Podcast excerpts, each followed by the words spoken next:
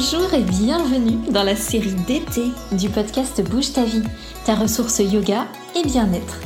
En cet été 2021, nous allons prendre le temps de tirer les apprentissages de l'année, réévaluer nos besoins et nos projets pour planifier notre rentrée de la façon qui nous correspond.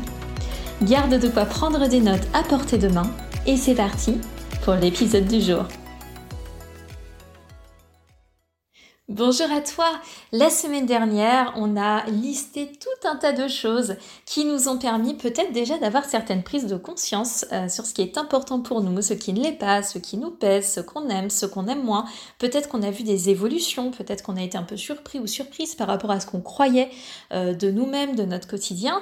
En tout cas, tous ces éléments, garde-les précieusement. C'est, même si c'est en vrac, c'est un véritable bilan pour toi. Ce bilan, évidemment, va venir travailler dessus. Donc pour cette semaine, on va venir travailler un peu plus sur nos besoins. On va regarder ce qui est important, ce qui te tient à cœur, ce que tu aimes, et bien sûr, on va essayer de le matérialiser. On va essayer ensuite, comme ça, de pouvoir développer des actions concrètes. Donc ce que je t'invite à faire, c'est à vraiment te réimprégner de la liste de tout ce que tu avais noté. Euh, prendre le temps. Et tu vas ensuite commencer à faire une petite analyse. Qu'est-ce qui ressort selon toi? Qu'est-ce qui est le plus important pour toi?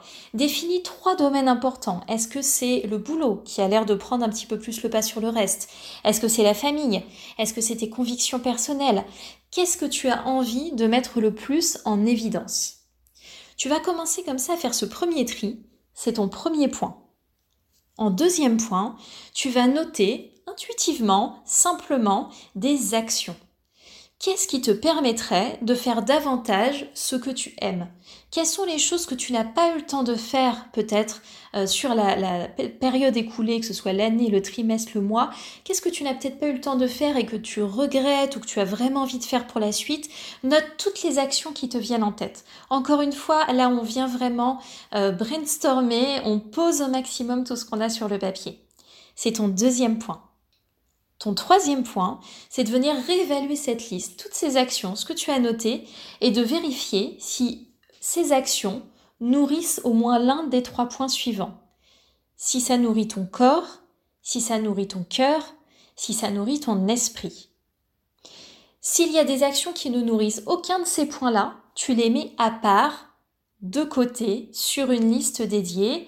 Ce ne seront peut-être pas tes priorités pour répondre à tes besoins. Ça ne veut pas dire que certains de ces éléments ne sont pas importants, mais là on essaie vraiment de se centrer sur toi. Donc fais ce tri, fais cette petite analyse. Qu'est-ce qui nourrit ton corps? Qu'est-ce qui nourrit ton cœur? Qu'est-ce qui nourrit ton esprit? C'est ton troisième point. Enfin, tu vas essayer justement de repartir de cette idée de nourrir ton corps, ton cœur, ton esprit, et tu vas vérifier si tu as des actions dans les différents domaines associés. Est-ce que tu as prévu du temps avec tes proches? Est-ce que tu as prévu du temps pour toi seul, pour te ressourcer? Qu'en est-il de ton hygiène de vie? Est-ce que tu as pensé au sport? Est-ce qu'il y a des activités spirituelles ou énergétiques si c'est quelque chose qui est important pour toi? Est-ce que tu as pensé à comment te maintenir dans un état peut-être positif ou d'accueil des émotions?